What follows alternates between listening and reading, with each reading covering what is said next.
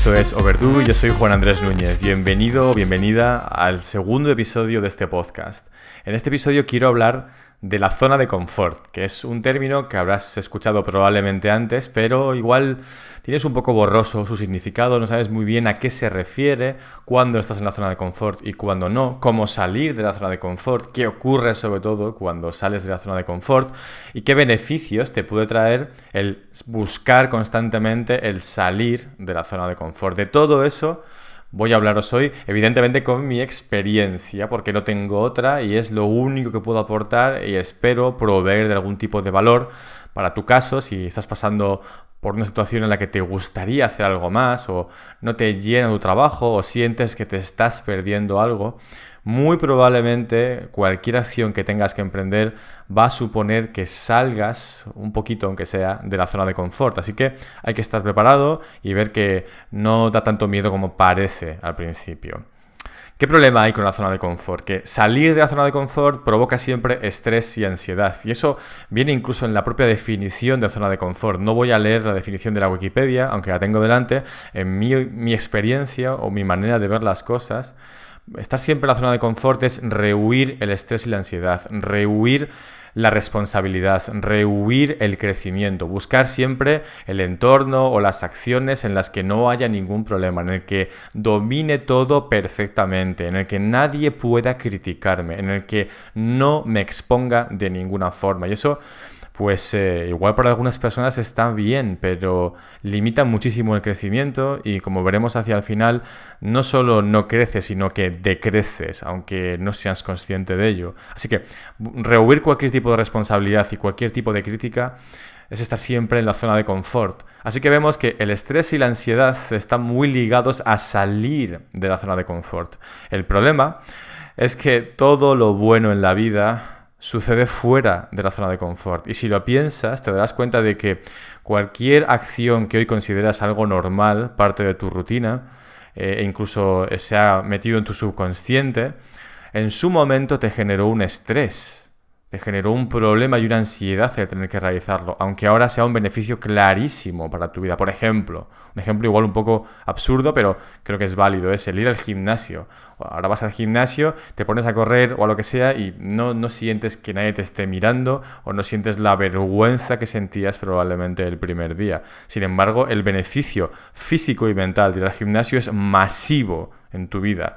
Em, es un ejemplo que quiero poneros y si nos ponemos a buscar o te pones tú a buscar, encontrarás un montón de ejemplos parecidos. Así que vemos que el estrés, la ansiedad y la crítica están bastante ligados a salir de la zona de confort. Pero como decíamos antes, como decía antes, la vida, las cosas buenas que te hacen crecer y te hacen mejorar en la vida, suceden todas fuera de la zona de confort. Así que hay que salir de la zona de confort. Pero no puedes salir a pecho descubierto, corriendo desde la zona de confort hacia lo innombrable o hacia lo desconocido. Hay que hacer pequeñas visitas planificadas y graduales, como si estuviéramos hablando de un itinerario de un viaje, hay que planificarlo bien, no puedes salir de repente, no puedes pasar de la nada al todo, eso es un desastre seguro. Y está muy relacionado con el aviso de follow your passion o sigue tu pasión.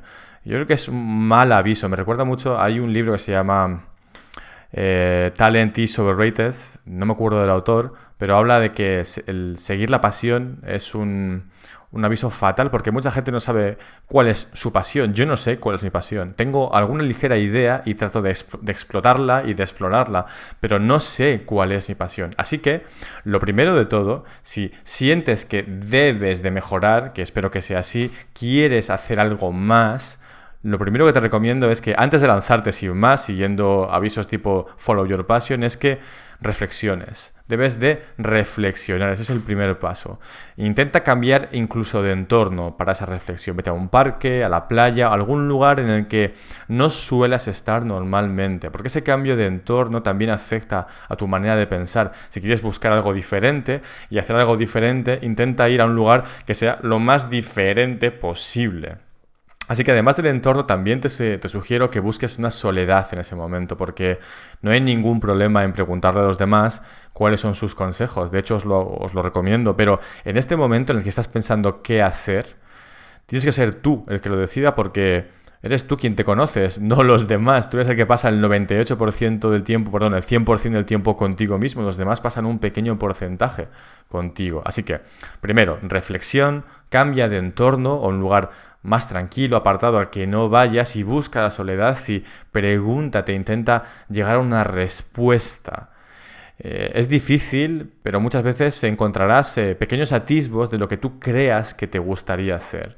Entonces, después de esa reflexión y de haber encontrado más o menos lo que crees que te gustaría explorar y hacer, tienes que darte una libertad para poder hacerlo. Tienes que darte un tiempo para poder hacerlo. No puedes probarlo durante un fin de semana o dos y abandonarlo porque crees que no te gusta. Tienes que darle un tiempo prudencial y generoso para probarlo y sobre todo con la libertad de no buscar monetizar esa nueva actividad tan rápidamente.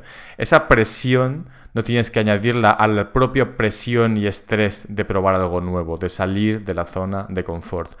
Tus finanzas deben estar cubiertas por tu actividad normal o tu trabajo o por las circunstancias que tengas, pero no puede ser que quieras empezar a hacer algo completamente nuevo y monetizarlo rápidamente. No va a funcionar.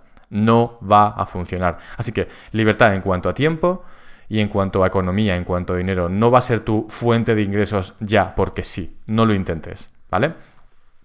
Si no encuentras eh, hacia dónde tirar, por mucho que piensas, no sabes qué probar. Lo que te aconsejo y que puedes intentar es identificar problemas en tu entorno, en tu trabajo, en tu casa, con la gente que te rodea.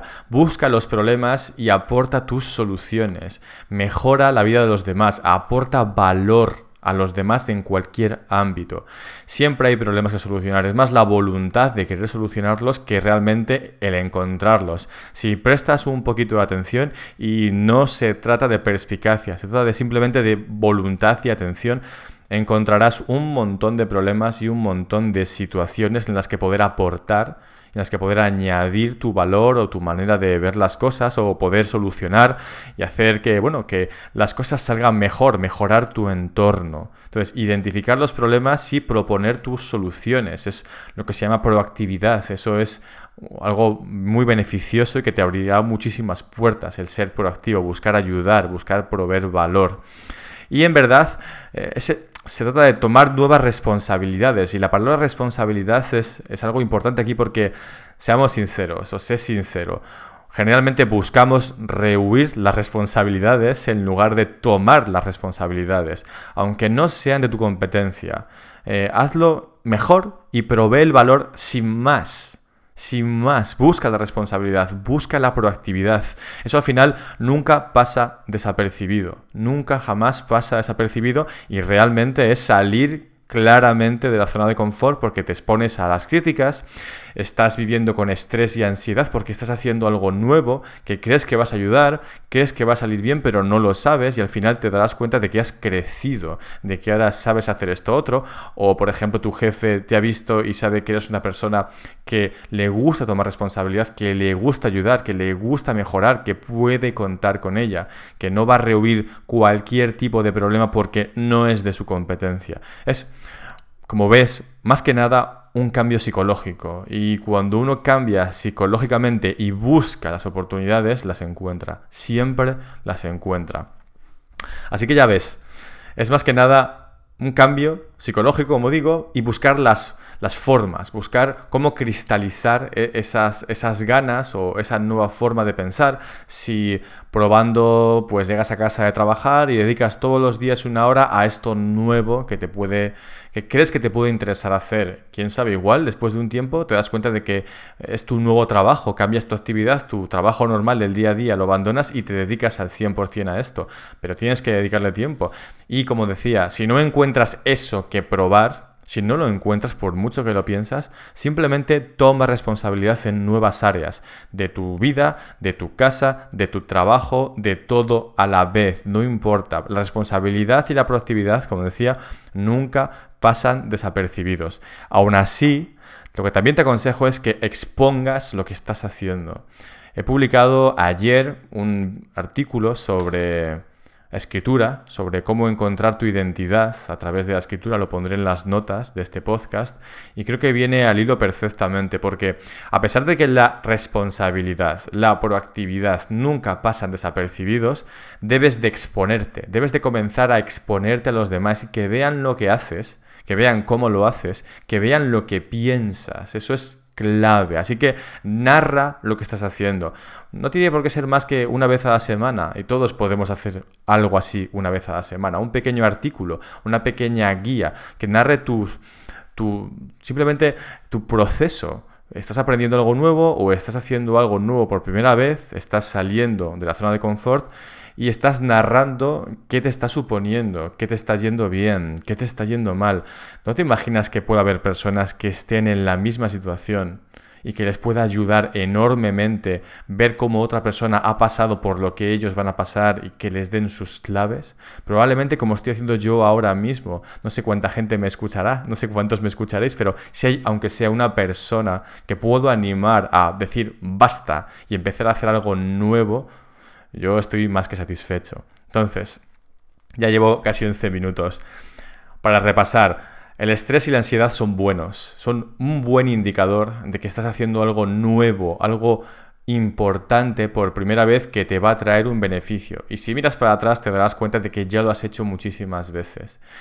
Hay que reflexionar en un lugar apartado, un lugar que sea un entorno nuevo, lo más nuevo posible, y en soledad para ver qué quieres hacer y darte libertad para probarlo sin la presión económica. No quieras monetizar eso que vayas a empezar a hacer por primera vez. Luego, si no se te ocurre nada, que es muy posible, conozco personas que no saben, ni siquiera atisban cuál puede ser su pasión, simplemente busca ayudar, busca la responsabilidad, identifica problemas y propon tus soluciones y sobre todo exponlo que todo el mundo lo sepa. A mí me interesa muchísimo saberlo, me encantaría saberlo. Así que cógete un blog gratuito, me puedes encontrar en Twitter, si no sabes cómo hacerlo, estaré encantado de ayudarte. Y exponlo, crea un artículo sencillo una vez a la semana, métete en este ciclo de salir de la zona de confort todos los días un poquito, sacar un pie o un dedo o dos dedos, un poquito, no pasa nada. Y ese estrés y esa ansiedad, a partir de ahora, que sean el indicador de que estás haciendo algo bien, de que estás creciendo. Así que sonríe cuando lo sientas porque que sepas que estás haciendo algo por tu vida y la mayoría de personas pues, pues no lo hacen, ¿no? Te sitúa por encima literalmente. Y bueno, creo que ya 12 minutos 35 segundos. Para el último quiero dejar que no salir de la zona de confort tiene sus complicaciones y sus problemas.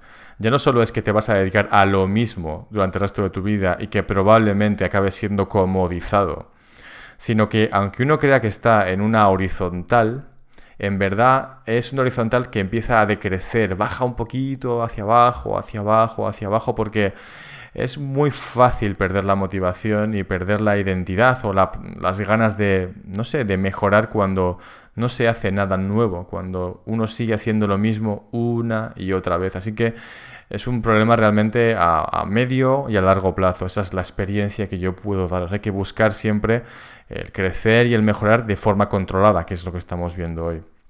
Y ahora sí que termino ya. 13 minutos y medio. Espero que este artículo os artículo, este podcast os haya podido ayudar. Las claves que hemos visto aquí es simplemente mi experiencia. Desde luego yo no tengo la razón ni la quiero tener porque me gusta ser ignorante, eso me ayuda a querer aprender más. Así que como decía, si he podido ayudaros en este aspecto, encantado. Podéis encontrarme en Twitter y en Snapchat con el usuario Juan Media. En Snapchat estoy siendo bastante activo y procuro pues dar otro punto de vista sobre lo que expongo, mis vídeos o artículos o este podcast, así que creo que podría ser interesante que me sigas en Snapchat. Y mi página web que se llama wmedia.es, www.wmedia.es. Muchas gracias por estar ahí. Nos vemos en el siguiente episodio de Overdue. Hasta pronto.